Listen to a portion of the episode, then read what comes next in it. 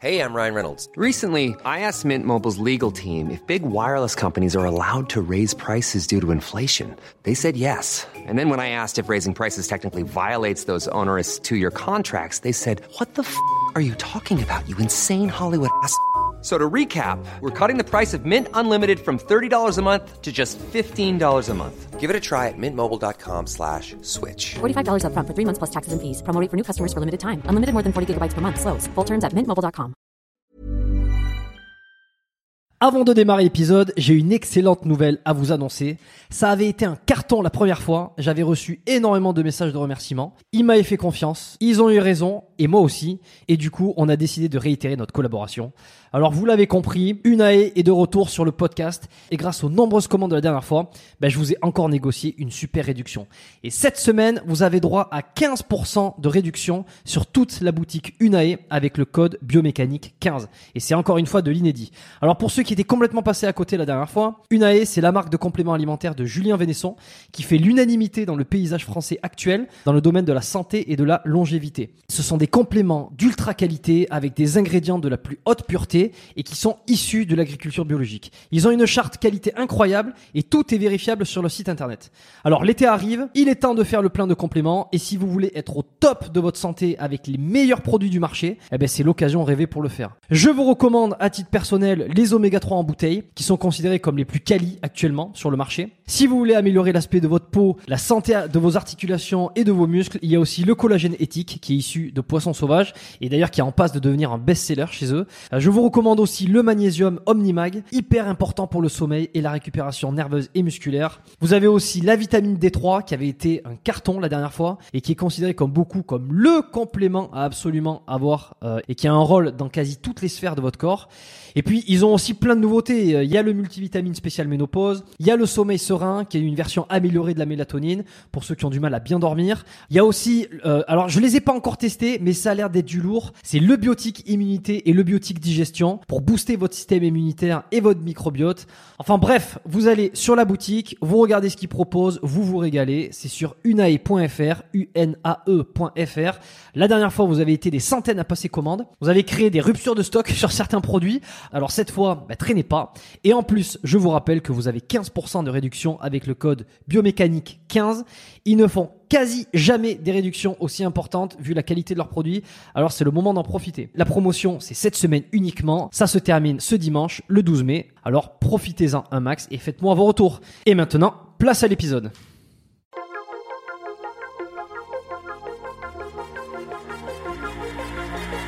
Bienvenue dans le podcast Biomécanique. Je suis Jérôme Cazerolle, ostéopathe à Montréal. Et dans ce podcast, je vous propose de partir à la rencontre de sportifs, d'athlètes et de spécialistes de leur domaine. Pour mieux comprendre la mécanique du corps et de l'esprit, pour vous aider à être plus performant au quotidien et surtout en meilleure santé.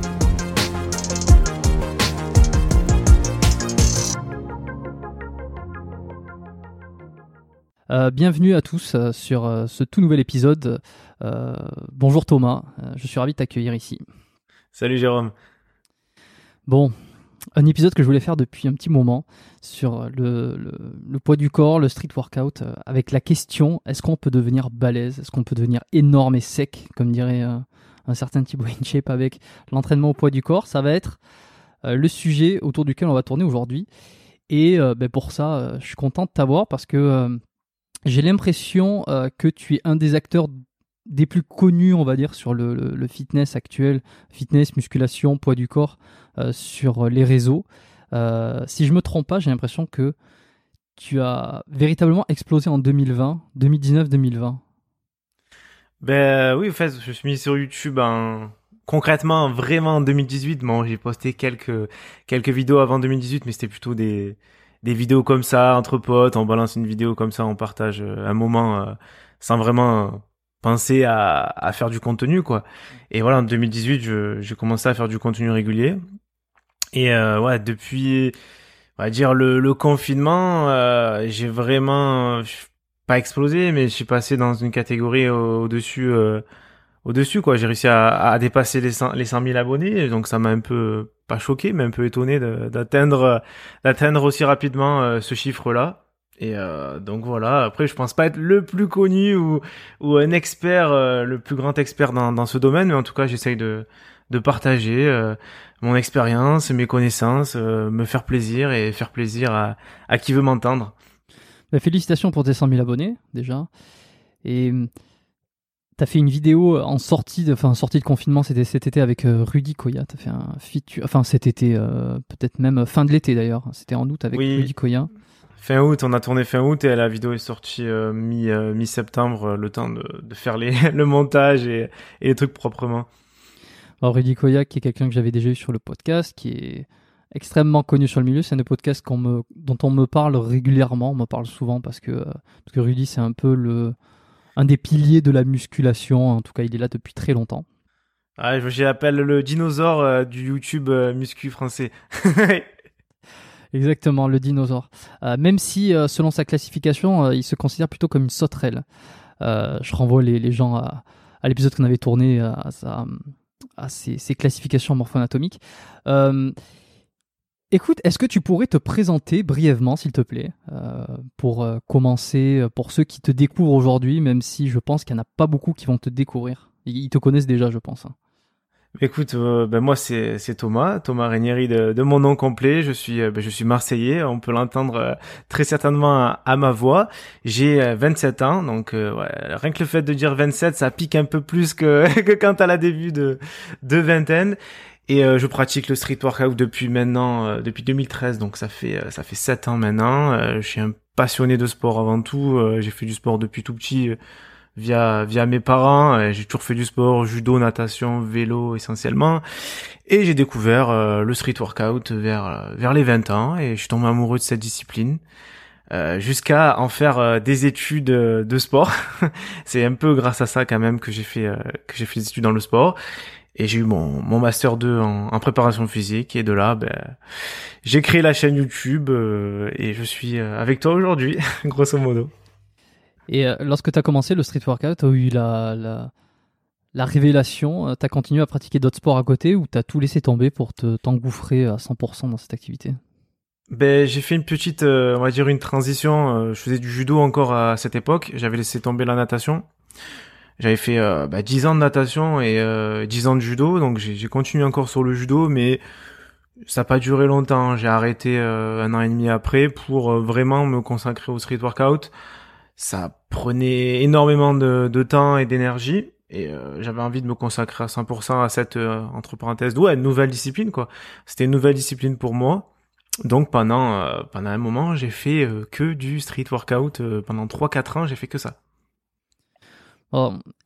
Comment on comment on s'entraîne en street alors peut-être avant de te demander comment on s'entraîne comment on définit le street workout c'est quoi exactement? Le street workout, tout simplement, c'est euh, dès que tu t'entraînes euh, en extérieur avec ton poids du corps, tu fais du street workout. Il y a, c'est vrai, un, débat en ce moment sur euh, le street workout. Est-ce que le street workout avec du lest, c'est du street workout, patin, coup fin, enfin bref. C'est des débats pour moi inutiles. Du moment où tu t'entraînes sans faire de salle de sport, c'est-à-dire sans faire du développé couché, du soulevé de terre, des machines, pour moi, tu fais du street workout. Et la majorité des pratiquants aujourd'hui font du street workout en salle parce que, ben, il y a des régions où il pleut, il il y a du vent, enfin bref, c'est pas des conditions idéales pour s'entraîner. Et dans une salle, on est un peu plus à l'aise, un peu plus tranquille, et si on veut se lester, bah, c'est plus facile. Euh, je me souviens quand je menais mes 40 kilos au parc, euh, je me garantis que du parking au parc, porter les 40 kilos, ça me, c'était pas pratique. Donc euh, voilà, pour moi, faire du street workout, c'est tu fais du freestyle, du poids du corps, donc la musculation au poids du corps, du street lifting, donc le poids du corps lesté, tu fais du street workout. Voilà, tout simplement. Est-ce que tu sais comment c'est apparu cette, cette discipline? Est-ce que tu connais l'histoire du, du truc? L'histoire, pas vraiment, mais euh, il y a deux y a deux théories. Soit elle est née euh, aux États-Unis, soit elle est née euh, en Russie. Moi, pour moi, elle est née en Russie et les Américains ont fait la promotion du street workout normal via pardon via Hannibal Forking. C'est un des premiers à avoir fait des vidéos YouTube. Il me semble en 2006, 2007, 2008, vers cette période-là, au tout début de YouTube, il a fait une vidéo on voyait un mec balèze faire du poids du corps, des exercices qu'on n'avait pas l'habitude de voir. En 2020, on voit énormément de vidéos YouTube sur ça, mais il faut se mettre dans le contexte. En 2007, quand on, voyait ça, c'est quoi ce mec? C'est quoi? Comment c'est possible d'être aussi balèze et, pas faire de salle de sport? Donc pour moi, c'est né euh, en Russie et ça a été euh, vraiment euh, mis à l'international par les Américains. Ok, euh, ce qui est intéressant, c'est que donc on parle donc de le, street lifting, euh, le street workout, le poids du corps. Euh, moi, je voulais savoir quelles étaient les différences. Et en fait, il n'y a pas tant de différences. Et surtout, enfin, il n'y a pas une grosse différence quoi. Entre le, par exemple, entre le poids du corps et le street workout, il n'y a pas une énorme différence. Finalement, après, c'est des synonymes. Ouais, c'est tout une, un point de vue. Pour moi, tu fais du street, du street workout, tu fais, tu fais tout. Après, il y a, on va dire, le street workout, c'est un, arbre. Et chaque branche, c'est une discipline du street workout. Il y a une branche freestyle, une branche statique, une branche set and rep, donc entre parenthèses musculation au poids du corps, et une branche street lifting, musculation avec euh, charge additionnelle. Voilà. Moi, tout simplement, je classifierais le truc comme ça. Faut pas se prendre la tête à dire ouais, mais tu vois, tu fais pas du street workout parce que tu fais pas de freestyle, euh, nani nana. Pour moi, tout le monde fait du street workout. Il y a, pas, il y a pas débat. Et toi, tu préfères quelle euh, branche? C'est laquelle que Mais écoute, moi, s'il y avait qu'une seule branche, ça serait le set and rep. Donc c'est, euh, on va dire, 80% de mes entraînements. Après, tu rajoutes 10% euh, de freestyle et 10% de, de street lifting. Mais bon, le pourcentage a, tendance à changer depuis, depuis ces dernières années. je fais de moins en moins de set and rep, de plus en plus de street lifting et je m'oblige de faire, de faire de plus en plus de, de statique, donc euh, de, de, front lever, drapeau, etc. Par contre, euh, niveau agilité, mobilité, freestyle, je suis euh, proche du, du zéro. Parce qu'en fait, freestyle, c'est faire des figures, j'imagine. Est-ce que le drapeau ou le, le, front front lever lever leveler, je sais pas comment. Lever lever front lever. Est-ce que ça c'est considéré comme du statique? Euh, du, du, oui, c'est du statique, oui, mais est-ce que c'est aussi du freestyle en même temps ou pas? Bon, après, je suis pas spécialiste du, freestyle, mais euh, le freestyle, généralement, les compétitions, euh, ça mélange agilité et force. Donc, euh, par exemple, t'as un mec qui va faire un combo, il va faire un 360, un muscle-up suivi d'une full planche sur la barre, il va enchaîner avec un front lever, il va faire une pirouette, se raccrocher en back lever, envoyer un salto arrière et finir et finir son set. le freestyle, c'est un mélange de statique et d'agilité, tout simplement, on va dire un mélange de gymnastique euh, et de et de force quoi. C'est pour moi c'est c'est un sport, c'est une branche du street workout euh, la plus euh, visuellement parlant la, la plus sympa à regarder. Je trouve c'est vraiment agréable à regarder. Personnellement, moi, je, je, je, ne pratique pas parce que c'est pas ce qui me plaît le plus, mais je comprends les gens qui, qui aiment bien voir ça et pratiquer. C'est, enfin, la sensation que tu dois avoir de, de faire des saltos sur la barre et des figures de force, tu dois sentir, tu dois sentir bien, quoi. Ouais. Je, pour le coup, moi non plus, je, là, je connais pas, euh, j'ai jamais expérimenté ça.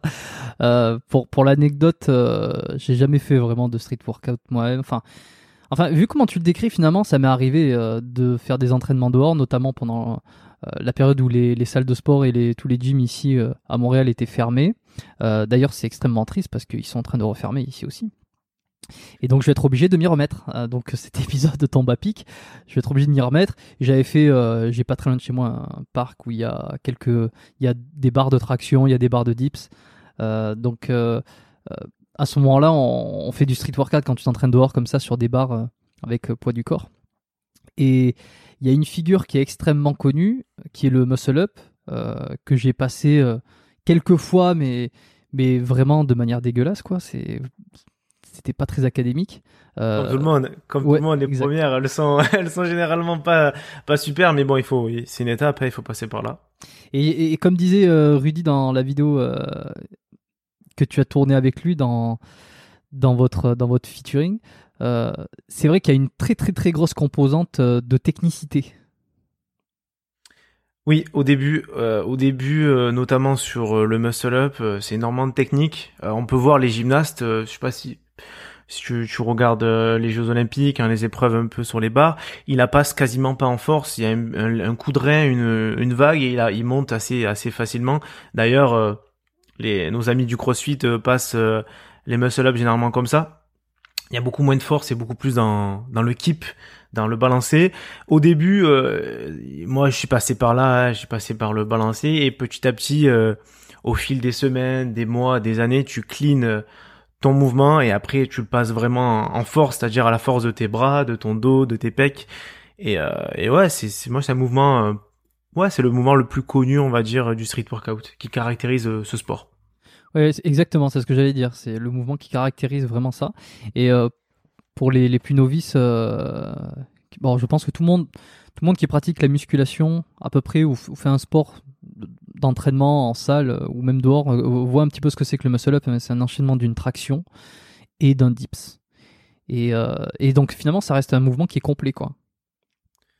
Oui, à condition de le faire de le faire proprement, c'est un mouvement très complet parce que sur la phase de tirage, tu vas bosser tes biceps, ton dos essentiellement, enfin les muscles du dos.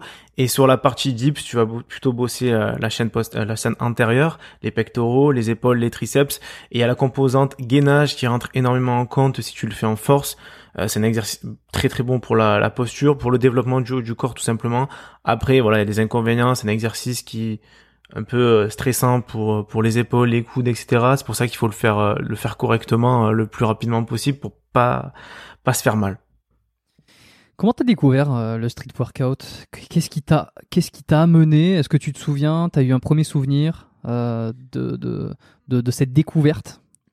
Oui, alors il y a deux moments importants. Le premier moment, c'est euh, j'ai vu une vidéo d'américains, donc les Bar Brothers. C'était en en 2012. j'ai vu une vidéo qui datait de 2011. Voilà, de Bar Brothers. C'était un groupe de jeunes d'une vingtaine d'années. Ils ont fait une vidéo. Ils s'entraînaient traction, muscle, dips. Et j'avais jamais vu euh, des muscle, des muscle up. Et j'ai vu ce mec, Lazarnovic, faire des muscle up aussi facilement. J'ai dit, waouh, c'est quoi ce mouvement? Ça date bien.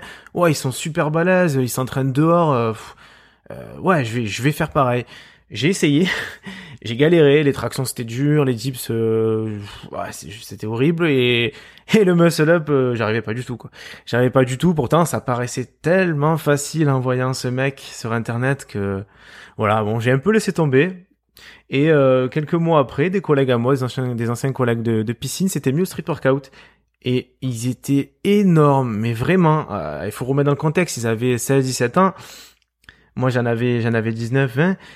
De les voir comme ça, j'ai dit non mais c'est pas possible, il faut que je fasse du street workout. Ils m'ont invité un jour à venir à leur entraînement, euh, j'ai souffert et et de là, ben, je suis resté. Je, je, suis venu tous les jours, tous les deux jours, euh, m'entraîner petit à petit. Euh, je regardais sur Internet euh, ce que je pouvais faire, ce que je pouvais pas faire. Et petit à petit, je me suis construit mon mes routines d'entraînement et, et j'ai étoffé le truc au fil des années. Voilà. Et tu, tu, te souviens quel était cet entraînement, le premier, la première fois que tu as fait ce hmm. C'est quoi les mouvements que tu as fait? On t'a conseillé quoi? Ben en fait, c'était bon, c'est pas à refaire. C'était l'été l'été 2013-2014, euh, je me, on s'imposait des entraînements de 3 heures, mais je faisais tout. C'est-à-dire, je faisais tout. Euh, traction, essentiellement des tractions, beaucoup de tractions, euh, pompes, des enchaînements pompes qui duraient euh, une éternité, des dips. Euh, J'essayais de passer les, les, les muscle-up comme je pouvais. Vraiment, c'était, ouais, même les jambes en fin de séance. Un entraînement où il y avait un peu de tout. Il y avait un peu de tout et beaucoup de répétitions. Euh, peut-être pas la meilleure solution à faire au début, mais bon, on fait tous des erreurs et j'ai commencé comme ça. Tu vois, je, suis en train de me demander euh, euh, comment tu entraînes les épaules. On reviendra sur le cas des jambes, sur le cas du bas du corps, parce que c'est toujours des questions qu'on pose et que je vais fatalement te poser, comment on entraîne le bas du corps. Mais là, ce que je pense, c'est, tu vois, j'imagine qu'en faisant des pompes, en faisant des tractions, en faisant tous ces mouvements, tu vas travailler beaucoup le dos, les bras, euh, les pecs, un peu. Alors les, pectoraux un petit peu, euh, j'ai l'impression un petit peu moins parce que, enfin moins.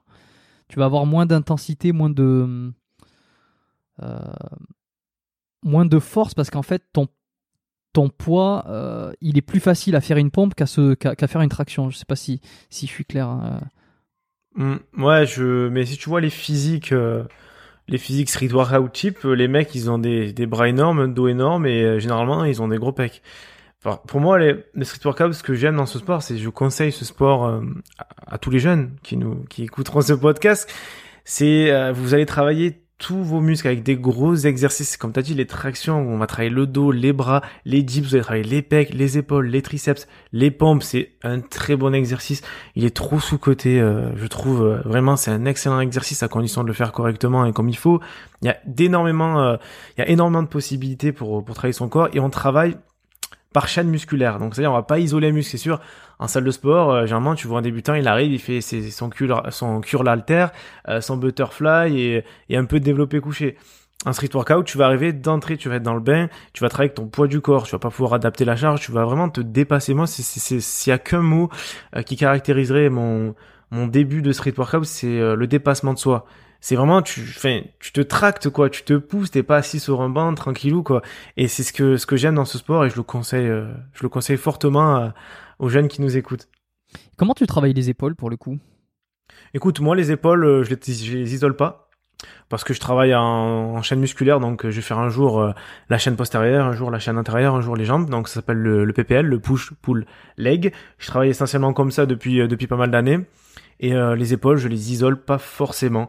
Pour moi, elles vont travailler beaucoup sur les muscle up, beaucoup sur les dips, euh, sur les tractions. L'arrière d'épaule est quand même un petit peu sollicité. Après, si je veux euh, mettre du focus sur les épaules, je peux faire du, des pike push-up, donc des pompes avec l'accent sur les, les, épaules, ou des handstands sur un mur. Mais ça, je le fais, je le fais assez rarement.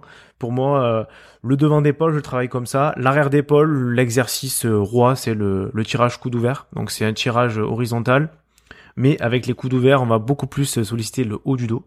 Donc euh, voilà, c'est essentiellement ces mouvements. Après les épaules, je me prends pas la tête en fait forcément à dire euh, un jour je fais les bras, un jour je fais euh, les épaules, un jour je fais les pecs. Je travaille par gros groupes musculaires, par chaîne musculaire, et c'est ça que j'aime dans ce sport, c'est qu'on travaille plus souvent tous nos muscles.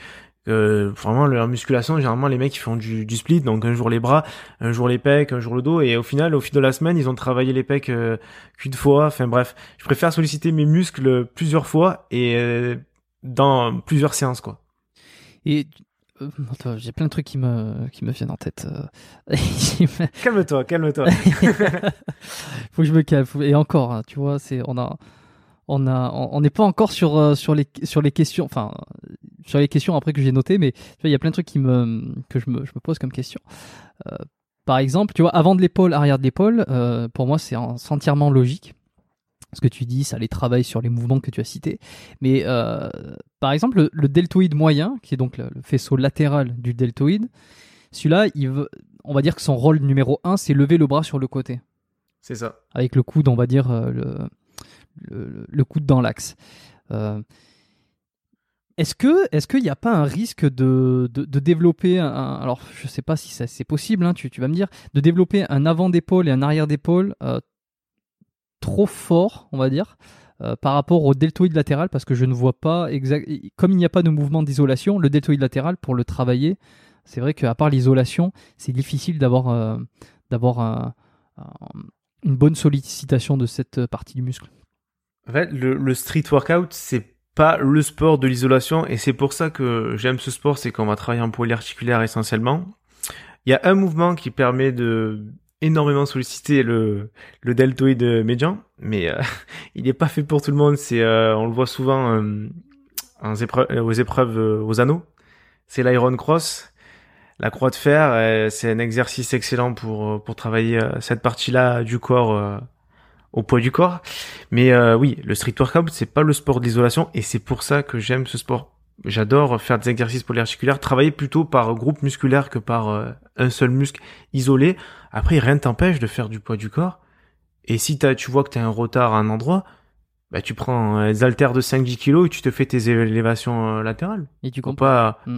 tu peux compléter. Là, il y a une, il y a une vague qui arrive, parce que le street workout devient vraiment Enfin, il rentre vraiment dans les salles de sport. On va dire en 2014-2015, tout le monde en faisait. Enfin, tout le monde a commencé à en faire. Et là, vraiment, euh, les salles de sport ont de plus en plus de cages, euh, de cages à CrossFit, etc. Donc, c'est plus facile d'en faire en salle. Donc, ça, on a une nouvelle population qui, qui s'y est mis. Et moi, je conseille, si vous le souhaitez, si vous avez une salle de sport, faites les deux faites les deux, mélangez salle et poids du corps. Moi, je suis, je suis pas contre euh, ce mariage. Hein. Je suis pas full. Ouais, il faut faire que de la muscu. Ouais, il faut faire que du street workout. Faites-vous plaisir. Si tu aimes faire du street workout, mais tu trouves que bah, il y a des mouvements qui isolent pas trop, bah, isole-toi en salle. Fais-toi des petites séances en salle euh, pour t'isoler. Rien ne t'empêche de, de, faire ça. Pour moi, voilà, le street workout, c'est un sport très complet.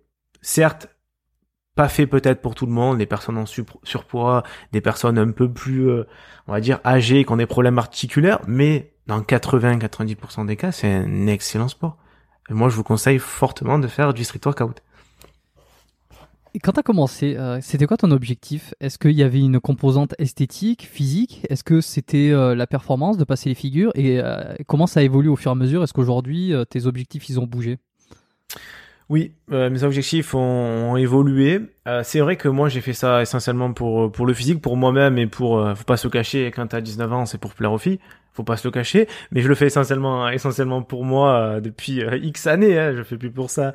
Mais oui, au début, j'avais l'objectif physique, l'objectif performance que je voulais absolument savoir faire des muscle up, savoir faire des belles tractions, savoir faire au début, j'ai un petit peu de freestyle, c'est-à-dire un petit 360, un petit, un petit truc, faire le drapeau. Voilà, il y avait des objectifs de performance, mais l'objectif principal, c'est le physique et je voulais montrer à moi-même et, euh, et aux autres qu'on pouvait devenir balèze avec le street workout. Et je pense que cette euh, mentalité dans le street workout, elle est moins répandue. Il y, a, plus un objectif de performance quand tu fais ce sport. Et euh, bah, c'est un peu en fait le sujet de ma de ma chaîne YouTube, c'est de se développer physiquement euh, grâce au, au, poids du corps, au street workout essentiellement. Donc maintenant, mes objectifs ont légèrement légèrement évolué parce que je suis satisfait de mon physique. honnêtement ça fait quelques années que mon physique il bouge euh, pas spécialement. Oui, il y a des périodes où je suis un peu plus gras, un peu plus sec. Mais voilà, mon physique, il tourne autour des 80 kilos depuis 4 ans, quoi. Donc, euh, pour moi, physiquement, euh, oui, je peux travailler encore quelques petits points. Mais physiquement, je veux maintenir ça. Je veux maintenir ça le plus longtemps possible, vieillir bien. Et j'ai des composantes un peu performance. J'essaye d'augmenter mon max de traction, savoir faire des nouvelles figures. Là, le front lever, avant, je l'avais moyennement. Là, je l'ai vraiment bien depuis depuis un an et demi. Je l'ai eu assez tard. Et euh, voilà, me laisser de plus en plus sur les dips et les tractions, dans la limite du raisonnable. Je compte pas faire des, max euh, à 80-90 kg, mais voilà, avoir un bon niveau en traction 30 kg, un bon niveau en dips 50 kg, euh, et savoir faire 30, 40, 50 tractions au poids du corps, euh, c'est mes objectifs du moment. Voilà. Ok, bah c'est déjà énorme. D'ailleurs, c'est quoi actuellement tes, tes, tes, tes performances, enfin les les chiffres, combien de tractions tu fais, à combien tu te laisses, juste pour se, se donner une idée, peut-être pour euh, ceux qui veulent commencer, euh, euh, ce qu'ils peuvent, à quoi ils peuvent prétendre au bout de, de, de 8 ans, c'est ça, de 8 ans de pratique? Ben écoute, après le 10 ans. je l'ai non, euh, ouais, 2013-2014, ouais, ça fait ça fait 7 ans de pratique. Moi, je me considère pas comme un, un, athlète haut niveau dans le street workout parce que j'ai toujours fait ça pour moi. J'ai jamais eu l'optique de faire une compétition jusqu'à quelques mois. Euh, dans une vidéo, j'ai dit que je ferais je ferais une compétition pour euh, pour moi-même. Oui, pour je, je l'ai vu ça. Ça, je l'ai vu. Malheureusement, euh, j'ai une tendinite qui, que je traîne au cou de gauche depuis depuis le confinement, suite à un choc. C'est pas suite à un mouvement à répéter ça va mieux, euh, mais euh, ça me gêne toujours sur les tractions lestées, donc ça fait quelques mois que je me leste plus aux tractions. Concrètement, mes performances, euh, j'arrive à te faire une dizaine de, de dips à 50 kg. les tractions, j'ai réussi à passer une traction à 60 kg. Et pour mes tractions au poids du corps, point qui que je dois améliorer parce que je suis assez lourd assez lourd pour pour ma taille j'ai jamais trop travaillé en endurance là je suis autour des 30 répétitions aux tractions en traction stricte mon objectif, c'est de péter les 40. Donc j'ai encore 10 répétitions à, à gruger. Et euh, je m'entraîne, je m'entraîne pour. Mais c'est vrai que cette tendinite me, me freine un peu dans mes objectifs. Ça me, ça me, ça me saoule un peu. Mais bon, faut passer par là. Les blessures, tu sais, euh, toi t'es ostéopathe, tu dois, tu dois le savoir plus que moi. Ça fait partie du jeu.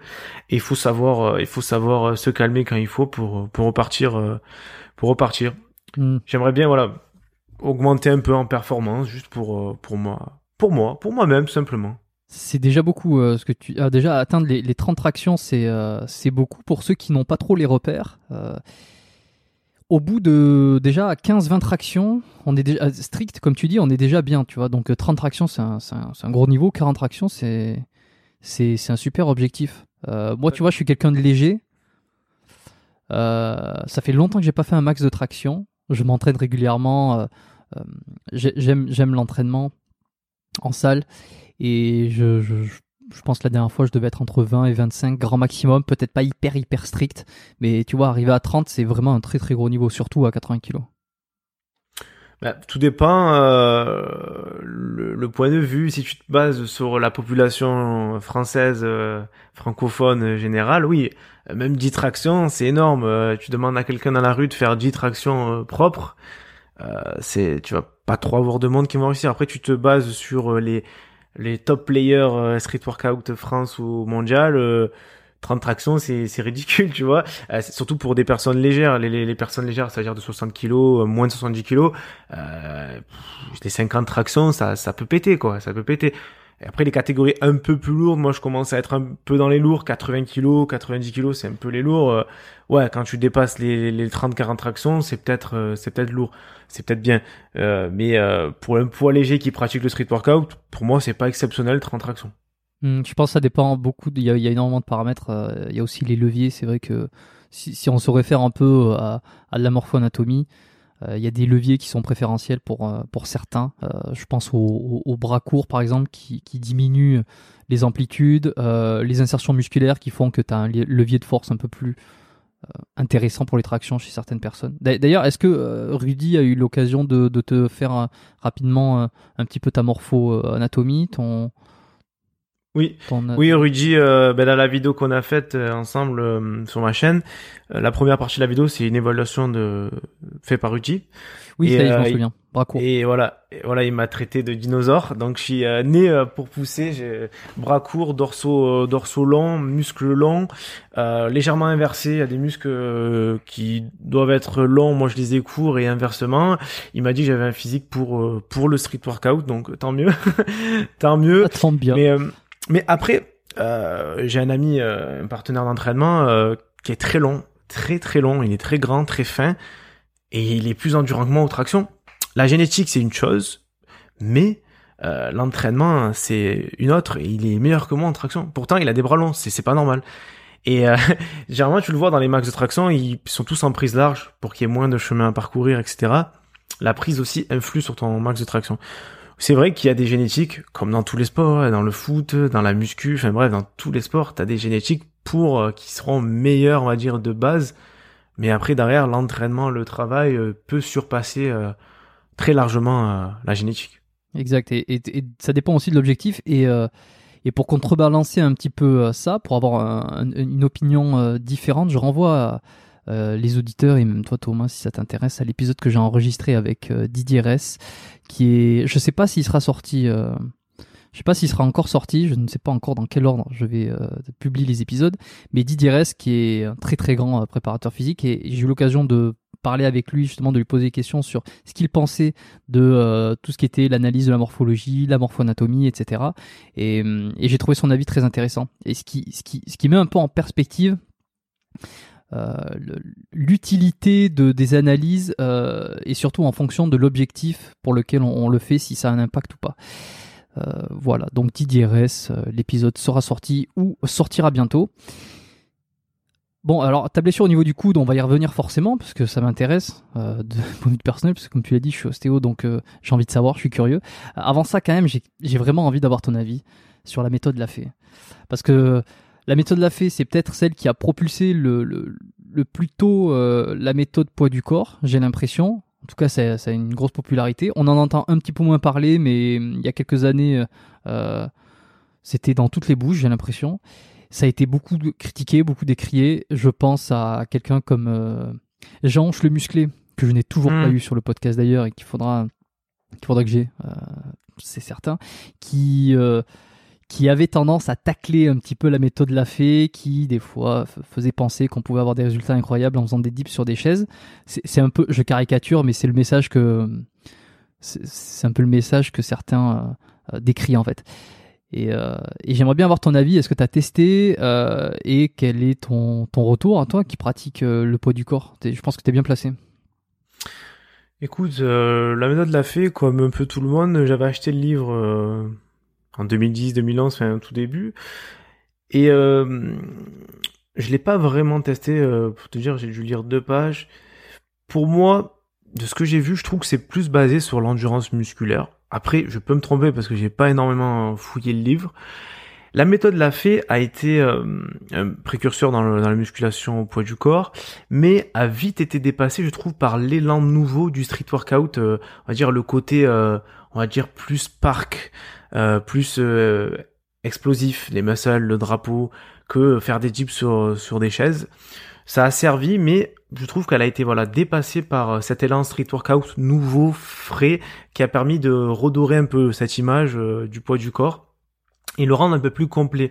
Je trouve que la méthode l'a fait euh, peut-être manquer de sur certains points euh, et le street workout a comblé, euh, je trouve, ses, ses lacunes. Pour moi, c'est mon avis. Après, je suis pas spécialement calé en méthode la fait, j'en ai jamais vraiment pratiqué.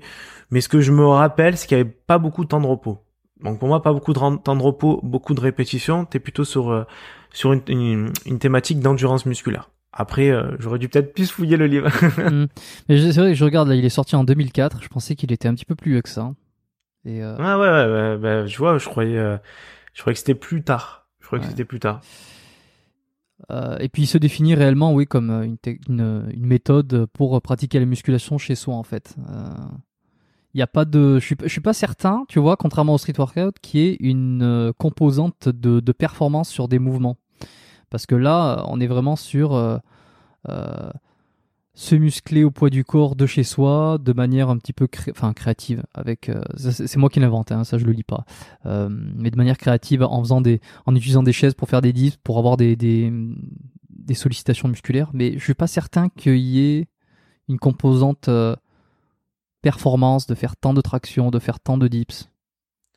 Je je serais pas à te dire, je serais pas à te dire. Tu sais que je l'ai très peu vu, je crois. Euh, Olivier Lafay, qui est le créateur donc de la méthode, je crois que je l'ai jamais vu en interview. Il a, il a, il me semble pas qu'il ait une chaîne YouTube. Je crois qu'il est anonyme, hein, il montre pas, il a jamais montré son visage, il me semblait.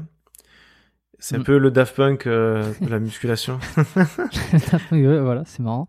En tout euh, cas, je sais pas si alors, alors d'aujourd'hui euh, avec tout ce qu'on a sur YouTube et euh, sur euh, d'autres plateformes. Bon, essentiellement YouTube, c'est c'est pour moi le, la télé quoi, la télé la télé sur internet. Est-ce qu'il va encore des livres? Je sais pas. Je sais pas parce qu'on a vraiment beaucoup de contenu maintenant à disposition. Les influenceurs vendent des programmes. donc voilà, je je saurais pas te dire. oui oui, le monsieur l'a fait aujourd'hui. Bon, ben j'essaierai de trouver un moyen de le contacter si je peux l'avoir sur le podcast. J'ai de l'espoir, je garde l'espoir. Et puis s'il y a des auditeurs qui nous écoutent, qui ont un contact, qui connaissent euh, le frère du cousin de, de je sais pas qui, euh, du, de Olivier Lafay, qui n'hésite pas à essayer de me mettre en contact. Euh, je serai peut-être le premier à discuter avec lui de manière publique, ça serait super. Donc la méthode Lafay, bon ben voilà. sur quoi je voulais revenir? Je voulais revenir bon sur ta blessure déjà parce que parce que je veux mhm. pas perdre le, le fil. Euh, je, je, je, veux pas je veux pas l'oublier avant avant qu'on termine l'épisode. Tu veux euh, faire une consultation, c'est ça? Une consultation. Alors une consultation à distance. Euh, en audio, ça c'est c'est du jamais vu, c'est la première fois qu'on fait ça. Bon, tu auras l'avis de mon tu auras l'avis de mon ostéopathe aussi, donc lui m'a il m'a manipulé. Mais parfait. Bah alors dis-moi, alors qu'est-ce qui t'est arrivé? Comment tu t'es fait mal au coude? Et, et qu'est-ce qui a été diagnostiqué, etc. Alors c'est tout bête, hein, parce que bon, on peut pratiquer pendant 10 ans du sport et se blesser bêtement. De toute façon, ça arrive toujours, euh, toujours bêtement les blessures. Écoute, moi, hum, je m'entraîne très rarement aux anneaux. Je m'entraîne très rarement aux anneaux. Je m'entraîne souvent sur une barre fixe. Et c'est la seule fois, la seule fois où j'ai skippé mon, mon échauffement. C'est-à-dire, euh, j'étais un peu excité euh, de commencer. J'ai fait un échauffement bâclé. Et c'est très rare de que je fasse ça. Depuis mon ma blessure au genou aussi, donc j'ai fait me suis fait ligament croisé antérieur. je fais très attention à l'échauffement. Vraiment. Et la seule fois où je me suis mal échauffé, ça m'a fait mal. Alors, euh, en gros, euh, je me suis lesté comme si je me lestais sur une barre fixe. Mais intelligent que je suis, j'ai pas percuté qu'il y avait un retour d'instabilité dans l'articulation via via les anneaux, quoi. Donc j'ai fait traction poids du corps et de suite j'ai mis 20 kilos et je suis allé et d'un coup sur l'extension complète du coude, ça m'a tiré dans le coude et euh, j'ai continué à m'entraîner comme si rien n'était. Et, euh, et j'avais une décharge électrique euh, au fil des jours, une décharge électrique à chaque fois que je, je saisissais un objet un peu fermement ou, ou que je faisais du tirage. Un mois plus tard, je suis allé voir mon ostéo. Il m'a débloqué le, on va dire débloqué le coude. Il m'a dit c'est bon. Mais le souci c'est que ce qui, ce qui a intro- introduit cette épicondylite, c'est que le muscle, euh, quand bah, ça a tiré, il a un peu, peu- ce qu'il m'a expliqué, il a un peu bougé et il frottait sur le tendon, ce qui l'a inflammé. C'est pas dû à un mouvement à répéter de, de traction, etc. C'est vraiment dû à un choc. Bah, de là, ça allait mieux avec euh, avec euh, l'ostéopathe, mais mais ça passait pas sur le tirage. Il y avait toujours cette sensation de chatouillement qui me dérangeait. À quel endroit me- Excuse-moi, je te coupe juste pour être certain. À quel endroit ça te prenait au niveau du coude? Est-ce que c'était euh, vers l'extérieur, plus à l'intérieur? À l'intérieur, c'est pas le, le tennis, enfin le tennis elbow. Ce que j'ai compris, c'est plutôt le euh, la partie extérieure du coude. Moi, c'était vraiment la partie intérieure sur le. Désolé, je sais pas comment on l'appelle, euh, le petit os, la petite boule. Euh, vraiment à ce niveau-là. En interne? Oui, en interne, euh, la petite boule, euh, quand on se tape, que ça fait mal, que ça fait. euh, Hmm, quand oh, tu- voilà. Et euh, au début, les- bah, justement, c'est intéressant parce que le, le tennis elbow, on appelle ça donc l'épicondylite parce que ce sont les épicondyliens qui viennent sur le- l'extérieur du, du, du bras, euh, de l'avant-bras. Alors que là, pour le coup, c'était plus une épitrocléite peut-être, euh, puisque c'est la, la- zone qui est au niveau de l'épitroclé, donc qui est en interne au niveau du coude. Je sais pas si on te, si t'as dit ça. Euh, peut-être, peut-être. Euh, bah écoute, en fait, pendant tout l'été, bah, j'ai rien fait. Enfin, j'ai rien fait. Je me suis entraîné comme, enfin, comme si rien n'était. J'ai un peu ralenti sur le lest. De toute façon, le confinement m'avait fait ralentir sur le lest. Je m'entraînais 100% au poids du corps. Donc, j'avais continué dans cette optique-là. En plus, c'est l'été, il fait chaud. Je suis plutôt en été sur le poids du corps, euh, le full poids du corps. Et euh, bah, ça passait pas. Et, et même, c'était en dents de scie, ça pouvait, euh, ça augmentait. La douleur augmentait. J'avais plus cette décharge électrique due à peut-être au pincement du nerf, je sais pas. Mais j'avais mal. J'avais mal. Et du coup, je suis allé voir un kiné. Il m'a expliqué euh, qu'il fallait que je renforce mon extenseur du poignet, que je me masse profondément en appuyant sur le, le tendon pour le faire saigner, etc. Ça m'a fait énormément du bien de me renforcer euh, comme ça. Mais euh, j'ai toujours cette douleur aujourd'hui. Je me glace tous les soirs. Je me masse plus profondément parce que je ne sens plus le, à l'appui la douleur. C'est-à-dire au début, elle était vraiment sur l'avant-bras et petit à petit, elle s'est résorbée dans l'os, enfin à la base, à la base, à la base du truc. Je peux plus la, la toucher, quoi. Je peux plus me me, me, me masser profondément. Au début, à peine je touchais, je montais au plafond, mais ça me faisait énormément du bien. Vraiment, ça me faisait du bien. Euh, je me massais quatre fois par jour, euh, baume du tigre, euh, rouge avant le sport, blanche après, euh, hélicryse, euh, huile essentielle arnica le soir. Vraiment, euh, là, j'ai vraiment fait le mec sérieux. J'ai délasté mes entraînements. Je- je- J'ai fait une pause de 15 jours, mais quand j'ai repris, ça m'a encore plus fait mal. Je suis retourné à l'ostéopathe une deuxième fois, une troisième fois. J'ai passé une écho, une radio, y a rien. Écho, radio, y a rien. Donc euh, voilà, euh, voir dernièrement mon ostéopathe. Il m'a dit non mais là t'es sur la fin, il faut que tu sois patient. Il m'a dit si tu ferais pas de musculation, euh, tu le sentirais même plus. C'est vrai que dans la vie de tous les jours, je le sens pas. Mais euh, sur les tractions, euh, de temps en temps, ça peut me faire mal. J'essaye de pas débloquer à 100% le coude. Sur les tractions, ça me ça me m'enlève la douleur quasiment. Mais voilà, il y a toujours cette petite préhension quand je fais une séance traction. Et D'ailleurs, ça me permet de rebondir sur, sur ça, les extenseurs et les fléchisseurs. Dans le street workout, toutes les figures, j'ai l'impression, mettent, euh, mettent en tension, en tout cas mettent de, du, du travail sur les fléchisseurs du poignet, les fléchisseurs de l'avant-bras, et peu sur les extenseurs du poignet. C'est euh, ouais, vrai qu'il y a tendance à plus travailler le fléchisseur, et un peu moins l'extenseur, mais euh, l'extenseur peut être aussi travaillé travaillé en street workout par exemple. Tu fais un muscle up ou tu n'arrives pas à faire de muscle up, tu montes via un support en position dips, et quand tu vas redescendre, tu vas ralentir ton mouvement, et là tu vas bosser ton extenseur. Ça, tu peux, tu peux le travailler comme ça euh, en street workout. Après, bon, euh, l'idéal c'est que tu euh, euh, une paire d'haltères et euh, tu le travailles comme ça. Je pense que je pense qu'on est plus euh, plus dessus.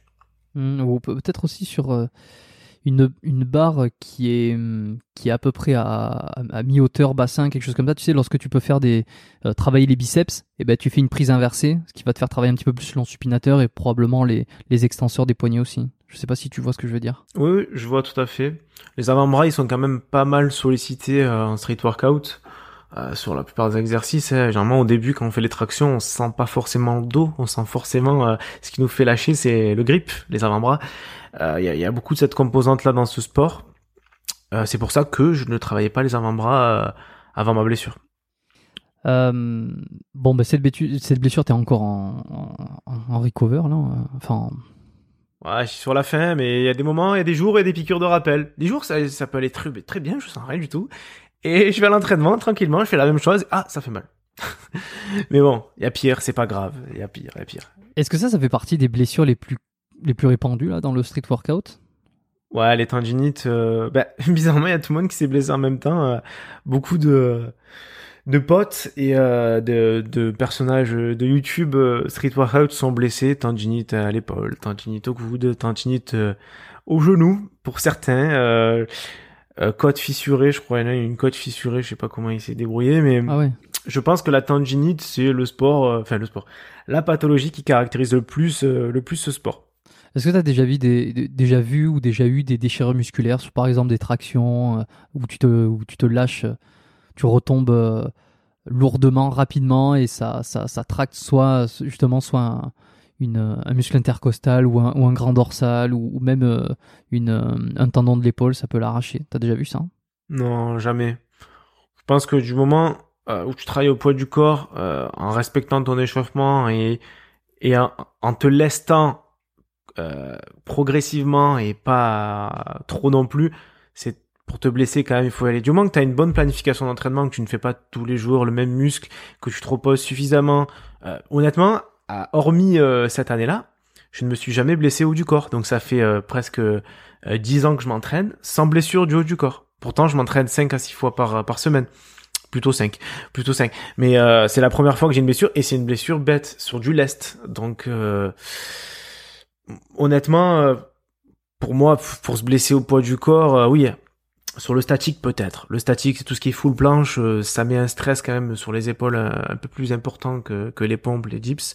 Peut-être sur ça, à faire quand même plus attention, mais si tu segmentes bien ton entraînement, tu écoutes ton corps, tu t'échauffes bien, tu prends le temps de bien manger et bien te reposer, ça limite quand même pas mal les, les blessures. On n'est pas au rugby ou en powerlifting. Euh, Tu t'es dit que tu t'es fait mal au genou aussi, c'était euh, c'était sur un squat ou rien à voir? Euh, bon, en fait, euh, je, je vais t'expliquer l'histoire. Bon, j'avais fait une vidéo dessus. Euh, j'ai fait du judo pendant 10 ans et je me suis arraché, euh, je me suis fait une entorse sur sur un combat. C'est un sport qui est articulairement parlant, qui est très traumatisant. En plus ça, c'était l'époque où je jouais un peu au foot les après-midi avec les collègues au lycée. Donc le foot plus le judo le soir, mon genou n'a pas apprécié. Donc je me suis fait mal. Euh, j'ai pas fait d'IRM à l'époque, donc j'avais une entorse euh, d'après le kiné. J'avais une entorse. Et euh, depuis ce jour, donc c'était en 2009, j'ai euh, toujours eu euh, une laxité, euh, une certaine laxité sur certains appuis. Donc je sentais que la rotule pouvait bouger. Et en 2017, euh, j'ai fait, je faisais des dips. donc je faisais des dips très hautes la barre. J'ai lâché, j'ai lâché, j'ai atterri sur le genou et j'ai tourné pour aller chercher, chercher. Je crois que j'avais, euh, j'avais du lest à prendre, etc. Et le genou a, a, a tourné. J'ai entendu un gros crack et euh, le ménisque a, a lâché. Euh, De là, ben j'avais l'anse de saut, donc ça, ça m'empêchait de bouger la jambe qui était dans, dans l'articulation. Et du coup, j'ai passé euh, deux jours après un IRM parce que j'étais pas gonflé. J'ai été opéré euh, deux semaines après, donc j'ai vraiment été pris en charge comme un sportif. Et le, le chirurgien, quand il m'a ouvert le genou, il m'a dit il n'avait plus de ligament croisé. Il y avait plus de morceaux en fait. Il y avait pas de, de, de traces de morceaux de coupés. Et en 15 jours, tu me diras peut-être euh, toi plus facilement, les, les macrophages ne digèrent pas un, un croisé comme ça. C'est c'est c'est pas aussi rapide. Donc j'ai déduit que avec le chirurgien que ma blessure, mon ligament croisé a été coupé euh, 10 ans en arrière, euh, presque 10 ans en arrière au, au judo, et que ça justifie un peu mes euh, Ouais, ton instabilité. mon instabilité. euh, quand je jouais au foot, euh, je le sentais énormément. Je sentais qu'à tout moment, je pouvais me luxer, quoi. Vraiment, c'était ça la sensation.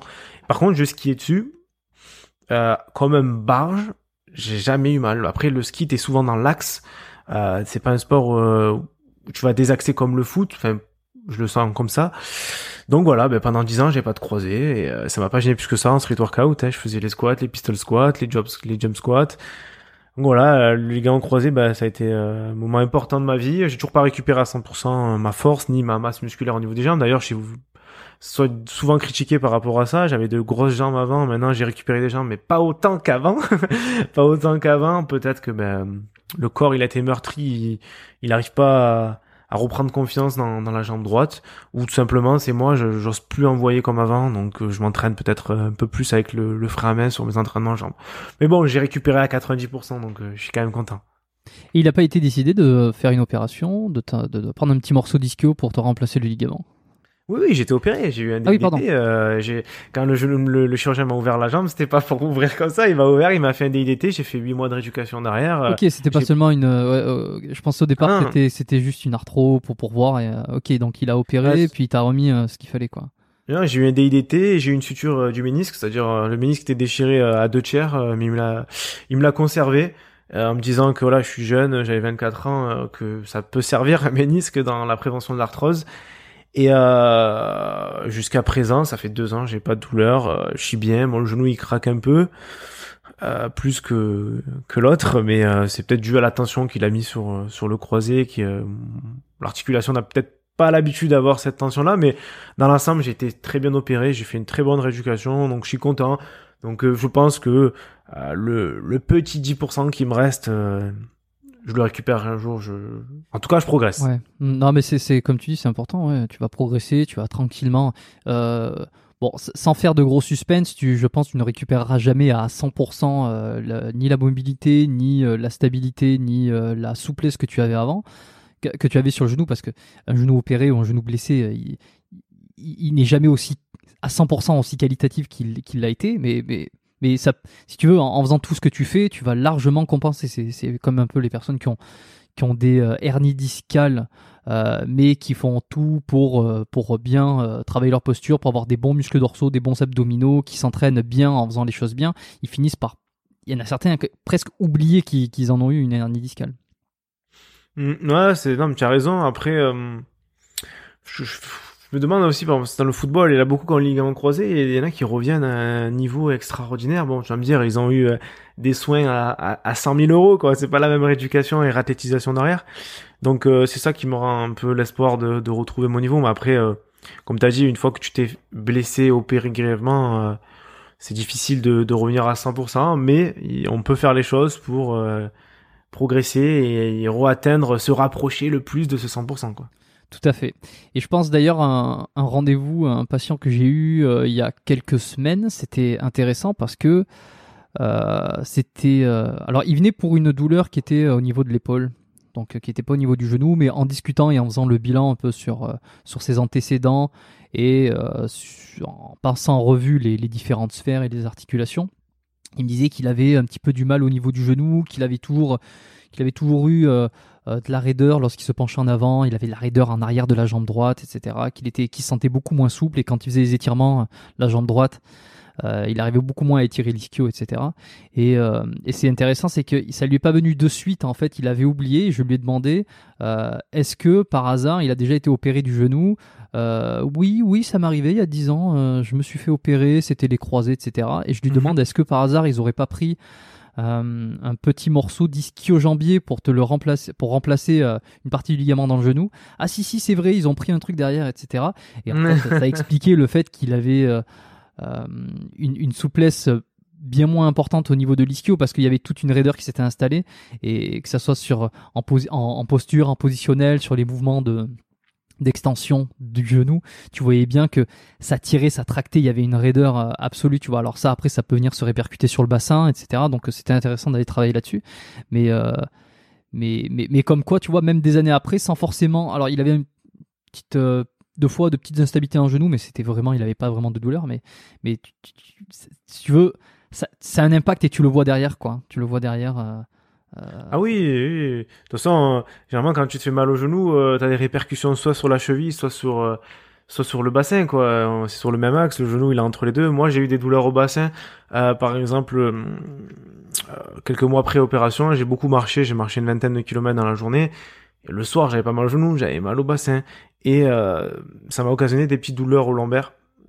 Bon, ça, de temps en temps, ça revient, mais c'est très rare.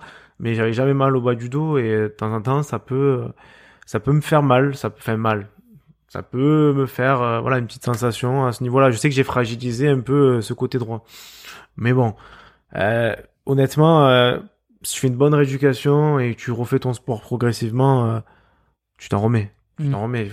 Ouais, c'est ça. Bah, Après, tu vois, je pense à un autre truc aussi, euh, c'est que parfois, et surtout chez les personnes qui sont peut-être un peu âgées, euh, il y a des, on peut ressentir une douleur au genou qui est pas forcément un problème au niveau du genou, mais qui est un problème au niveau de la hanche. Tu vois, il y a un truc qui est, euh, assez connu quand même, c'est euh, la coxarthrose, donc qui est l'arthrose au niveau de la hanche. Elle, ne, elle peut ne pas être forcément être ressentie au niveau de la hanche, mais elle peut être ressentie uniquement au niveau du genou.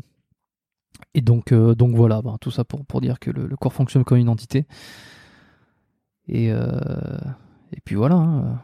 Tout est lié, de toute façon, euh, tout est lié. Il suffit que tu te fasses mal à un endroit pour euh, pour avoir mal à un autre. Généralement, les ceux qui s'explosent, les footballeurs, euh, euh, un footballeur euh, Abu Dhabi, je crois, s'est explosé la cheville d'entrée, ben, sa carrière, elle a été ruinée. Pendant 10 ans, il a fait que se blesser de de par euh, c'est parti de cette blessure, quoi. Ça a fragilisé tout son corps.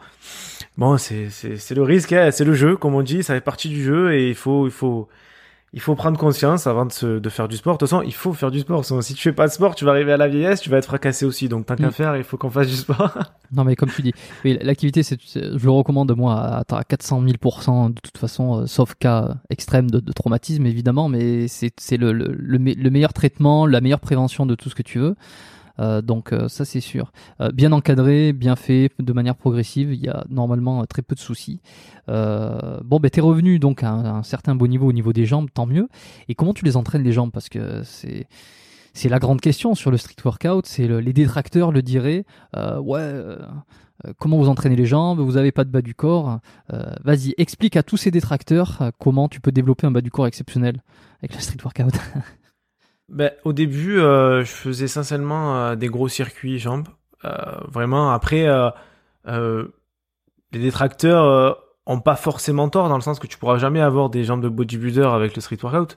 Mais ça n'a jamais été mon objectif et je pense que toutes les personnes qui font le street workout ne veulent pas ressembler à, des bodybuilders. Je préférais avoir des jambes athlétiques, c'est-à-dire des jambes dessinées euh, avec euh, une petite masse musculaire euh, fort sympathique, voilà, pas des jambes énormes.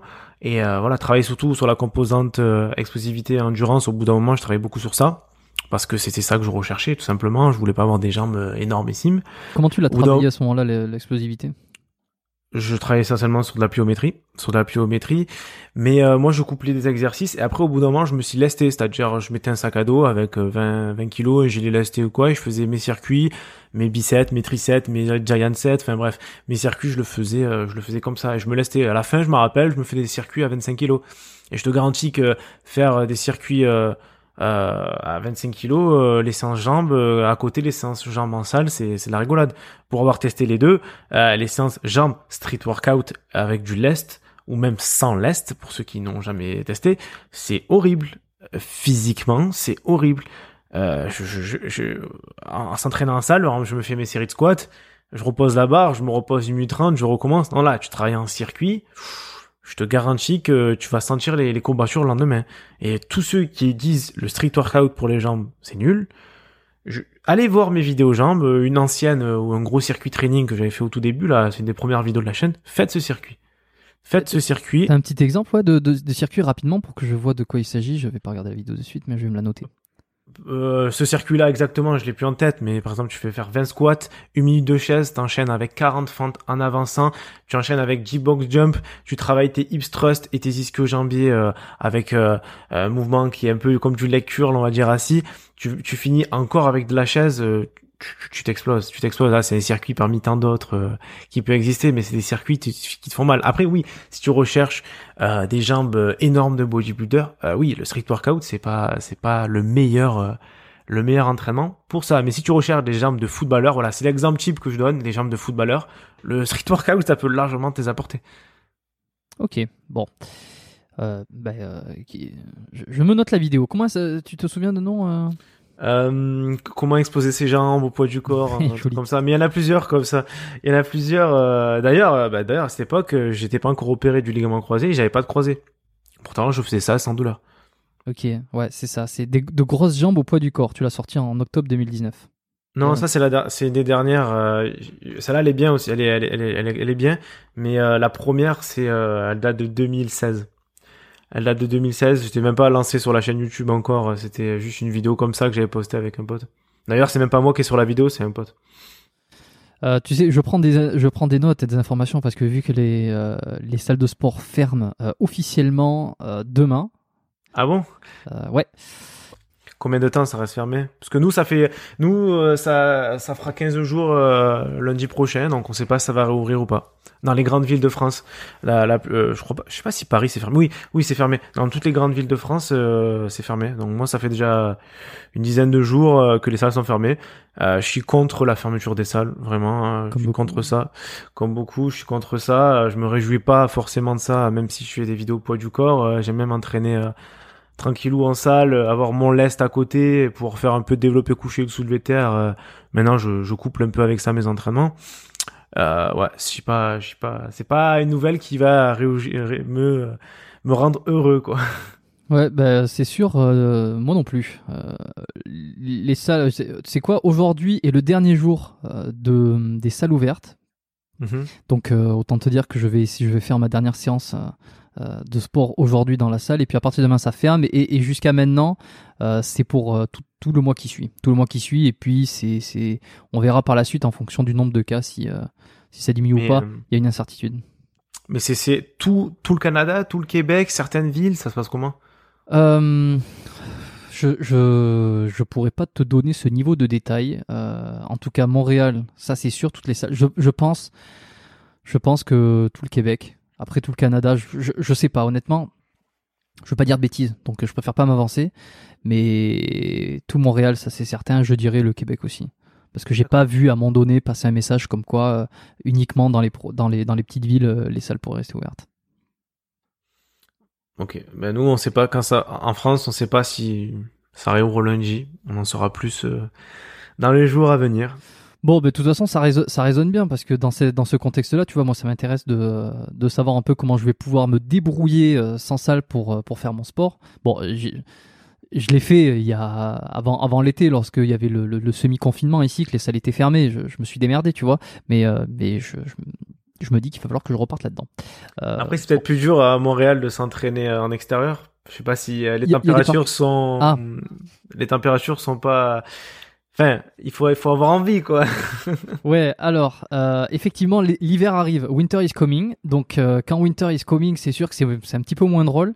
Là, en ce moment, donc, on est en. Là, on se, on se parle avec Thomas, on est en octobre. Euh, il fait encore une température d'automne. Donc euh, bon, aujourd'hui il pleut, je vois, mais euh, il pleuvait pas les, jours trop précédents. Donc euh, il fait combien? Il fait il fait une dizaine de degrés. Donc ça va encore. Je pense octobre-novembre, ça va être possible de s'entraîner dehors. À partir de décembre, ça va commencer à être difficile parce que la, neige va intervenir et les températures vont descendre. donc il faut en profiter au maximum. Donc tout ce qui est barre de traction, tu vois, il y, a des parcs où il y a des installations. Hein. il va falloir en profiter pendant un à deux mois. Et ensuite, il euh, va falloir. Euh, euh, j'ai des TRX, j'ai des bandes, tu sais, de. TRX, c'est la marque, mais des sangles de des sangles de tirage. Quoi. Donc ça, je peux les mettre chez moi, je peux me démerder, quoi. T'as du matériel pour bosser à la maison. D'ailleurs, tu vois, dans, sur ma chaîne YouTube, programme confinement, donc c'est ces vidéos qui m'ont fait un peu exploser pendant cette période. tu as de quoi travailler très largement. Hein. Je te, ne, ne, te fais pas de soucis. Non, je me Après, fais pas tu... Après, c'est que mieux. Moi, j'ai fait ces vidéos pour que tout le monde puisse s'entraîner, donc c'était vraiment sans matériel. Mais euh, si tu investis euh, dans une barre de traction murale ou une chaise romaine ou des petites barres de dips, c'est que mieux. Ça sera plus à l'aise qu'entre deux chaises, c'est sûr. Mais là, j'avais fait ces vidéos pour que tout le monde puisse s'entraîner sans excuse. Euh, voilà, il suffisait d'avoir un sac à dos. Enfin bref, avec les moyens du bord, c'était ça un peu le le mot que que je répétais souvent, les moyens du bord. Mais si on a du matériel, c'est que mieux, bien entendu. Hmm. Et puis même en faisant peur d'un petit peu de créativité, c'est vrai que tu peux arriver à finalement travailler, à travailler un petit peu tout, à faire, à, bah, pas reproduire euh, exactement à 100% les, séances que tu pouvais faire auparavant, mais tu peux quand même te démerder. Je sais que moi, je me suis quand même assez bien démerdé la période où c'était tout était fermé. Et, bon, effectivement, j'ai perdu un peu de performance quand, quand je suis revenu en salle. Mes performances avaient un petit peu chuté. J'avais probablement perdu un peu de masse musculaire, j'avais pris un peu de gras comme tout le monde, mais, c'est, mais très très loin d'être catastrophique, très très loin d'être catastrophique sur une période de 3 mois, 3-4 mois, quoi. C'est, c'était bien conservé. Mais là, là, je rebondis. Euh, le, le, confinement a fait prendre conscience de l'importance du poids du corps et que c'était pas, excuse-moi du terme, c'était pas de la merde. Mm. Euh, vraiment, on parle toujours de la salle, ouais, la salle c'est mieux, mais excuse-moi, euh, va dans une salle de sport, amuse-toi à regarder les gens. Il y en a beaucoup qui s'entraînent n'importe comment. Et ça fait, il y a des mecs, tu les vois à la salle, ça fait un an, deux ans, ils ont pas de résultats et les- ils se posent pas de questions. Moi, je trouve que les évolutions en street workout sont euh, sont beaucoup mieux, sont beaucoup mieux. Ça, c'est mon avis personnel. Je vais sûrement me faire critiquer, mais euh, je préfère faire une, des bonnes séances en confinement avec peu de matériel que faire euh, beaucoup de séances en salle n'importe comment. Et moi, pendant le confinement, j'ai travaillé. Ben, bon, moi, j'ai un peu de matos à la maison. J'avais des anneaux et une barre de gypse. J'ai travaillé comme ça. Ben, le fait de me reposer plus parce que bon, il y avait moins de choses à faire, j'ai progressé. Je me sentais mieux. Je me sentais mieux que lorsque je que je m'entraînais euh, en salle de sport, euh, etc. J'ai des moments, j'ai eu une période de progression sur sur le confinement, et c'est le cas de beaucoup de personnes. D'ailleurs, euh, voilà, je... euh, ouais, vas-y, termine. non non, vas-y, je t'écoute. Non, parce que ça me, ça me faisait penser à tout ça, toute cette expérience que tu as accumulée et, et tous ces circuits que tu as pu tester, euh, les résultats que tu as eus. Euh, tu as eu une demande pour proposer des, des coachings, proposer des programmes. Mais de base, euh, de base, j'ai fait la chaîne YouTube euh, pour proposer des programmes gratuits. Euh, J'avais pas dans l'optique de les vendre hein, parce que voilà, on me posait des questions. Au début, c'était les potes, après c'était les potes des potes ou quoi. On me posait des questions, ouais, comment Thomas, comment on entraîne ça, etc. Parce que de suite, quand tu fais un sport euh, euh, atypique, je dis ouais, le mec, il a réussi à, à- à développer euh, son corps avec euh, le poids du corps. Il, a, il paye pas de salle. euh, Enfin, tu vois, le mec se dit, ah, moi, je suis, je suis un imbécile, quoi. Je paye une salle et j'ai moins de résultats que lui qui fait pas de salle. C'est un peu dans cette optique-là que j'ai, euh, j'ai fait cette chaîne, proposer du contenu, montrer aux gens qu'on pouvait s'entraîner sans forcément aller à la salle, montrer les bienfaits du street workout. Et après, derrière, ben, euh, j'ai, j'ai décidé, ben, de, de faire des programmes personnalisés parce que j'avais énormément de demandes. Au bout d'un moment, je pouvais pas traiter, euh, je pouvais pas traiter tout le monde, donc j'ai, fait, euh, j'ai fait des programmes perso et euh, oui, euh, aujourd'hui, euh, c'est, euh, c'est une source de, de revenus, quoi. Et loin de moi l'idée de faire euh, l'AUS absolu sur le street workout. euh, D'ailleurs, moi, je, je n'ai rien contre le sport en salle, rien contre le street workout. Je, je, je, je, ne, je, ne suis pas ni pour l'un ni pour l'autre en disant ça c'est mieux, ça c'est mieux. Euh, mais pour la, pour l'histoire, j'ai un ami qui justement a arrêté euh, d'aller en sport en, salle de, euh, dans un gym, dans une salle de sport avec le confinement et a commencé à s'entraîner à la maison, comme, comme on a tous fait en fait, avec un petit peu de matériel qu'on avait, avec un peu de créativité. Ce qui était assez drôle, c'est que lui, il avait pas de barre de traction, mais il avait la chance d'être à la campagne et il a réussi par un, par, je ne sais quel moyen à, venir mettre une échelle sur le toit, enfin. Euh, sur, à caler une échelle entre des poutres de toit et ce qui lui a permis d'avoir euh, une barre de traction? Et euh, avec les barreaux de l'échelle il pouvait euh, il pouvait prendre avoir une prise note large il pouvait avoir une prise enfin, ce qui était assez- ce qui était assez C'est marrant. génial. et pour le truc, de- bah, écoute, cette personne, c'est Raphaël Lesforis, euh, qui est le premier, euh, qui a un super ami à moi, avec qui j'ai plein de projets, et euh, qui a été le premier à passer sur le podcast justement. Ça a été ma première vraie interview sur biomécanique, donc euh, épisode numéro 1, Raphaël Lesforis, c'est lui. Et ce qui est, drôle aussi, un autre truc, c'est que il avait calé aussi l'échelle euh, contre une petite porte de d'une une, porte coupée à moitié, enfin peut-être que si vous allez sur son Instagram, vous retrouverez. Et en fait, il, venait se caler le dos sur l'échelle et ça lui faisait comme un banc incliné. Et alors, il avait des haltères et ça lui faisait un. Il pouvait faire du curl incliné par rapport à ça d'ailleurs. Le, le curl incliné Ouais, que bah- tu fais euh, dans la vidéo avec Rudy, justement. Mais, mais honnêtement, euh, le confinement, ça a permis à beaucoup de gens de user de leur créativité, euh, pas que dans le sport, mais beaucoup dans le sport, parce que bon, euh, on était à la maison, donc les gens, ils faisaient quoi? Regarder la télé, faire à manger, faire du sport, ils faisaient, ils faisaient ça de leur journée, quoi.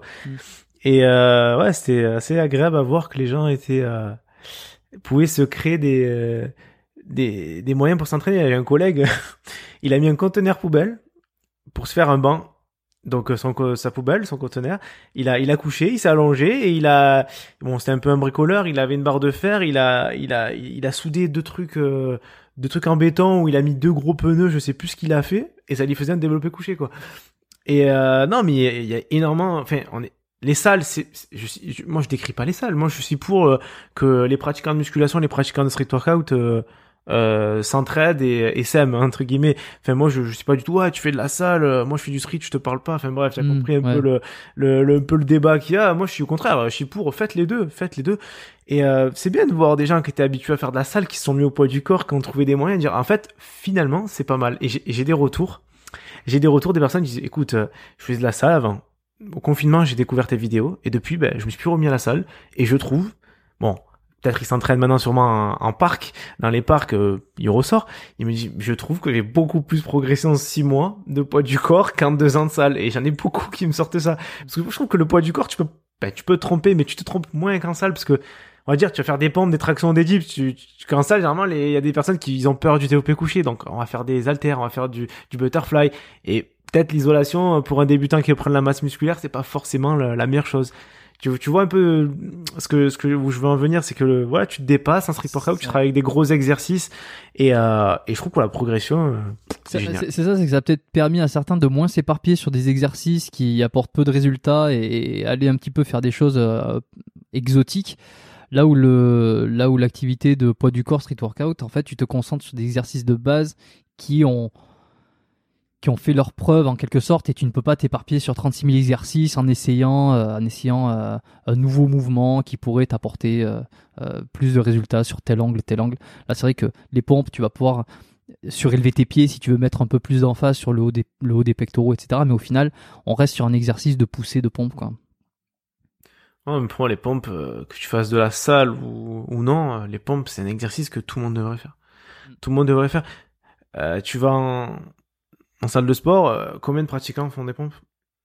Pourtant, un débutant, je lui ferais faire des pompes en premier avant de faire un développé couché ou un développé alter. À moins qu'ils soient en surpoids, le mec, etc. Bien sûr, il y a des cas particuliers, mais une personne euh, lambda, pourquoi tu tu fais pas de pompes? C'est un exercice pour moi obligatoire les pompes, les pompes, les tractions, les dips. Tu travailles avec ton corps. Euh, oh, dans la vie de tous les jours, c'est quoi que tu bouges? C'est de la fente ou ton corps? Enfin, il faut remettre les choses dans son contexte. Tu vas grimper comment avec avec une poulie ou tu vas grimper en faisant une traction? Tu vois le délire? Enfin, Pourquoi on, invente des exercices sachant que des exercices euh, qu'on retrouve dans la nature entre guillemets, dans notre état naturel, et qu'on oublie de faire? Pourquoi? C'est ça que je je comprends pas pourquoi on décrit autant le, street workout. Hmm. Euh, écoute, une dernière, euh, dernière petite interrogation, un petit sujet. T'avais pas, et je reviens parce que c'est pas tombé dans l'oreille d'un sourd ni quand tu en as parlé au début de l'épisode, ni quand tu en avais parlé dans ta vidéo. Euh, la compétition, où c'est que ça en est? Mais écoute, ça en est que hum, j'ai un peu ralenti le rythme sur l'endurance des tractions parce que hum, ça me tirait un peu au niveau du coude, notamment en, faisant du desktop, donc en, débloquant l'articulation en, extension complète, on marque une pause et on repart.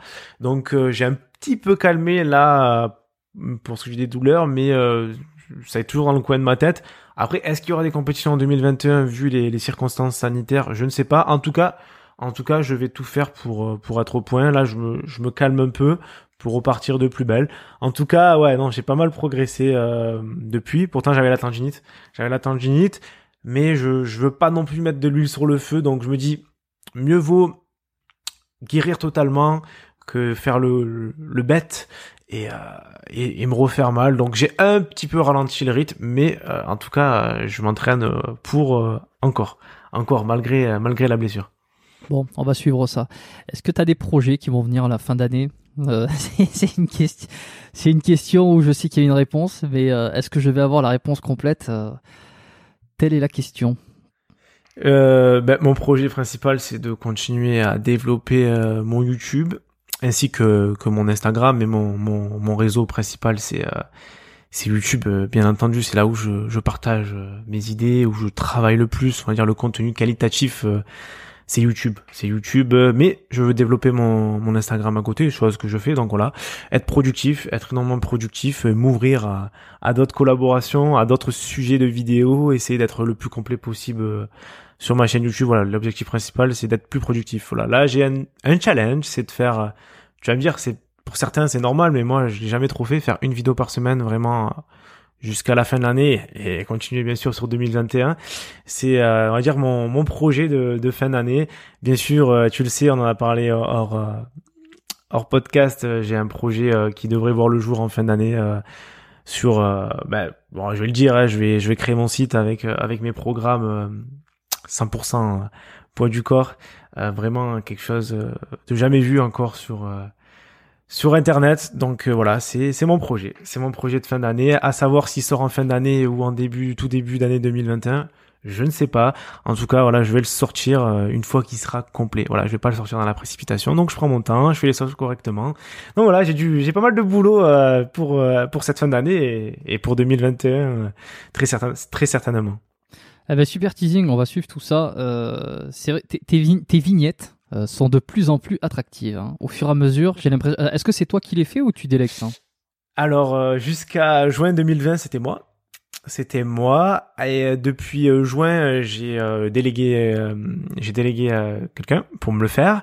Et depuis les deux dernières, hum, les deux dernières, si je dis pas de bêtises, ou les trois dernières, c'est un- une autre personne qui s'en occupe. Donc euh, voilà, on a, on a changé de style, on a changé et euh, voilà, je suis, euh, je suis satisfait parce que ça m'enlève une charge au travail. Parce que bon, les vignettes, euh, c'est très important dans le résultat d'une vidéo. Tu peux faire la meilleure vidéo du monde si t'as une mauvaise vignette, ça, ça va t'enlever beaucoup de, bah, de taux de clics, de personnes qui découvrent ta vidéo et c'est dommage parce que t'as peut-être passé une vingtaine d'heures sur une vidéo et, et tu rates la vidéo parce que tu as mal fait une vignette. Donc je, j'ai trouvé euh, une personne qui, qui est géniale, qui, qui fait des vignettes euh, en temps record et d'une qualité euh, rarement vue sur YouTube. Et donc euh, voilà, je suis, euh, je suis content euh, d'avoir, d'avoir trouvé ce graphiste. D'ailleurs, je l'embrasse, c'est, c'est Mickey.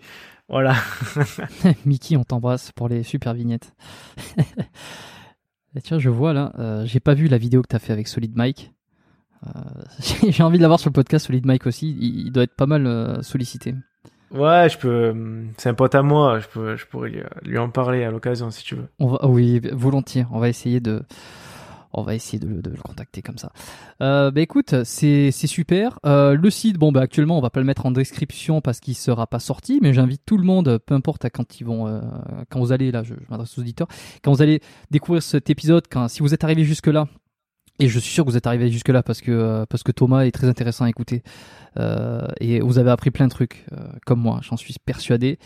Eh ben, euh, eh ben, je vous encourage tous à aller regarder, à rejoindre la, la chaîne de Thomas, hein, à aller regarder euh, ses vidéos, à voir un petit peu aussi euh, dans les liens s'il y a des, y a une plateforme qui s'est rajoutée sur euh, sur ses programmes, sur son, enfin sur son site. Et puis, euh, écoute, on va pouvoir passer aux trois questions de fin que j'ai l'habitude de poser pour mes pour mes invités. Allez, je t'écoute. Je suis prêt. Euh, première question, euh, c'est très simple. hein. Si on pouvait revenir dix ans en arrière, quel est le meilleur conseil que tu aurais besoin d'entendre? Tu parles de sport, je suppose. Euh, bah, c'est, c'est, tu prends la question comme tu veux en réalité, parce qu'il n'y a pas de, c'est pas forcément sport, forcément, euh, ça peut être ce que tu veux. On va un peu aller dans un peu plus général. Pour moi, là, une phrase qui, euh, une citation que qui me plaît beaucoup et qui me sert à, à avancer dans mes projets, c'est un esprit sain dans un corps sain.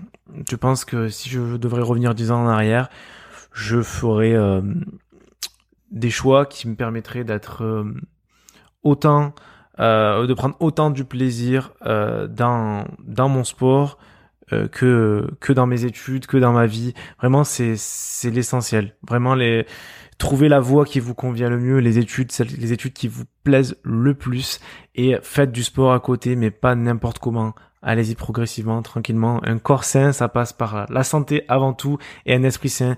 Cultivez-vous, faites des études, n'arrêtez pas l'école. C'est voilà le conseil que que je donnerais à si je devais revenir 10 ans en arrière, et 10 ans en arrière, j'aurais 17 ans, donc juste juste avant le bac. J'ai fait ça, hein, j'ai fait ça, mais à refaire, on changerait toujours quelque chose, faire une autre filière, euh, euh, pourquoi pas de la kiné, de l'ostéopathie, parce que j'adorais ça aussi. euh. voilà, faire du sport et cultivez-vous, c'est le plus important. Le savoir, c'est au-delà presque du physique. Euh, deuxième question, est-ce que tu as eu un modèle ou un mentor qu'il est encore aujourd'hui Euh, oui, euh, dans le sport, euh, c'était Hannibal Forking et Lazar Novovic. J'ai parlé en début de vidéo. Aujourd'hui, c'est un peu moins mes modèles, parce que je, suis- dire, je les suis un peu moins, pas comme avant, mais dans un coin de ma tête, oui, c'est grâce à eux que que je suis sur sur YouTube hein, et je suis en train de faire du street workout. C'est c'est grâce à eux, quoi. Ces deux ces deux personnages. Ok. Et euh, dans le côté non-sport peut-être, est-ce qu'il y a des, des personnes que tu suis qui t'ont marqué? Côté non sport, des personnes qui euh, que je suis qui m'ont qui m'ont marqué. Pff, Honnêtement, euh, honnêtement, là j'ai pas de nom. qui- Ouais, t'as pas eu quelqu'un qui t'a qui t'a qui t'a illuminé dans ses écrits ou, ou dans ses contenus quoi, particulièrement. Euh, Sûrement, très certainement, mais euh, là, je ne pas te sortir un nom comme ça. J'ai quelques, j'ai quelques noms qui me viennent, mais euh, mais de là à dire que c'est cette personne qui a été mon modèle, non, je, ne pourrais pas trancher euh, sur cette question. Ah oui, bah oui, un modèle qui est évident, c'est c'est notre figure paternelle. c'est grâce à lui que c'est c'est grâce à lui que je suis un peu la personne que je suis dans dans, dans la discipline la, la motivation, le, le travail, c'est, mon père qui m'a inculqué ça. Euh, et on retrouve ces, euh, ces valeurs dans le sport ou dans les études. Euh, la culture du, du travail, le mental, ne jamais lâcher, être discipliné, même si ben, on est fatigué, même si on n'a pas envie, se forcer à faire les choses, aller jusqu'au bout. oui, ça c'est un modèle, ce serait ça serait mon père, oui. super. Euh, troisième question et dernière question. Est-ce qu'il y a un livre qui t'a marqué et que tu as envie de recommander aujourd'hui, dont tu parles souvent? Oui, euh, bon là je vais rester dans le sport. Un livre euh, qui m'a marqué, c'est La préparation physique, la Bible de la préparation physique.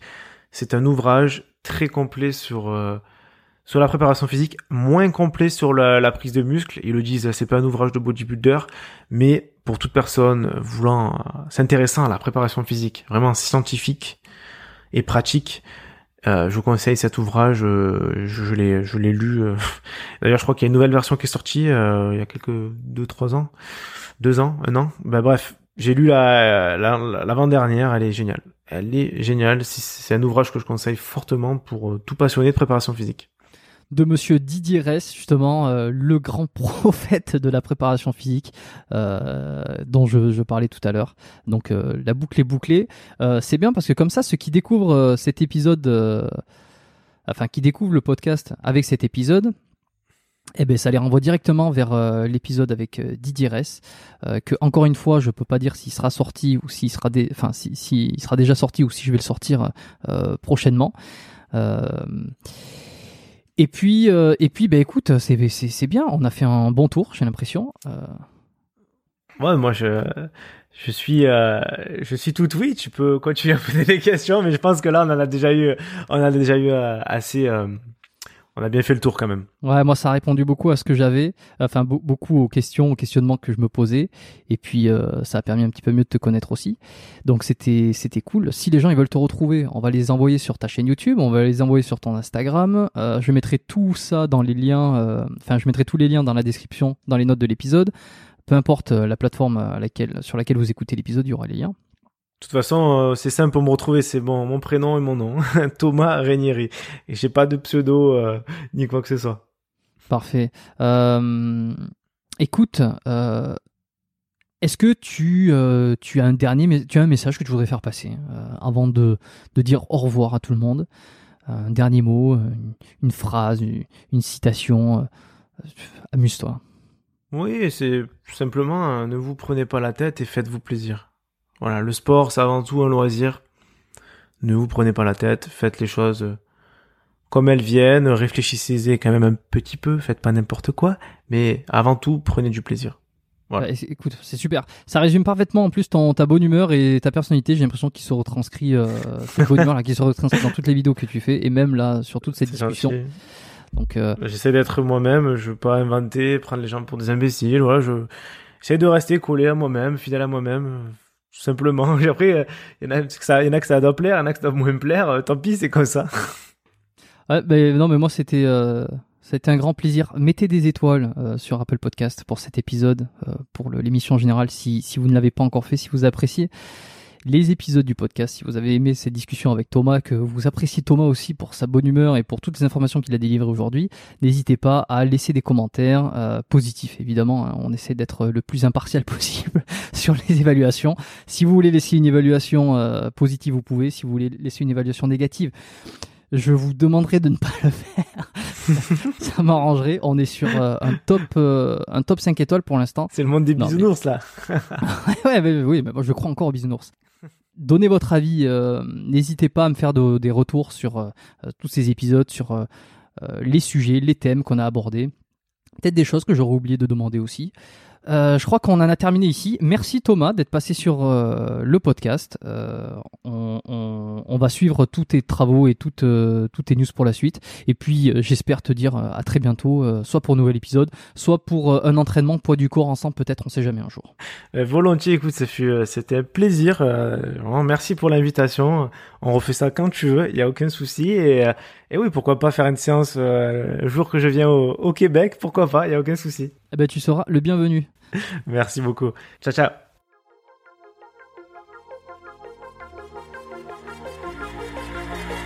Merci d'avoir écouté cet épisode du podcast Biomécanique jusqu'au bout. Vous pouvez l'envoyer à deux de vos amis ou le partager sur vos réseaux sociaux.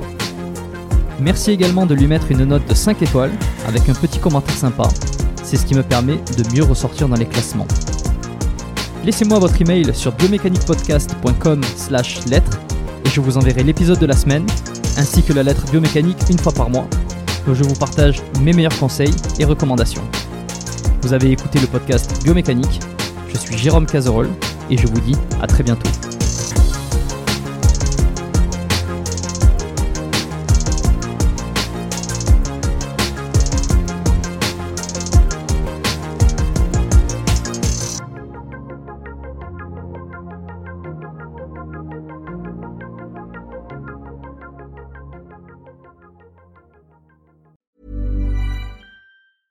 Even when we're on a budget, we still deserve nice things.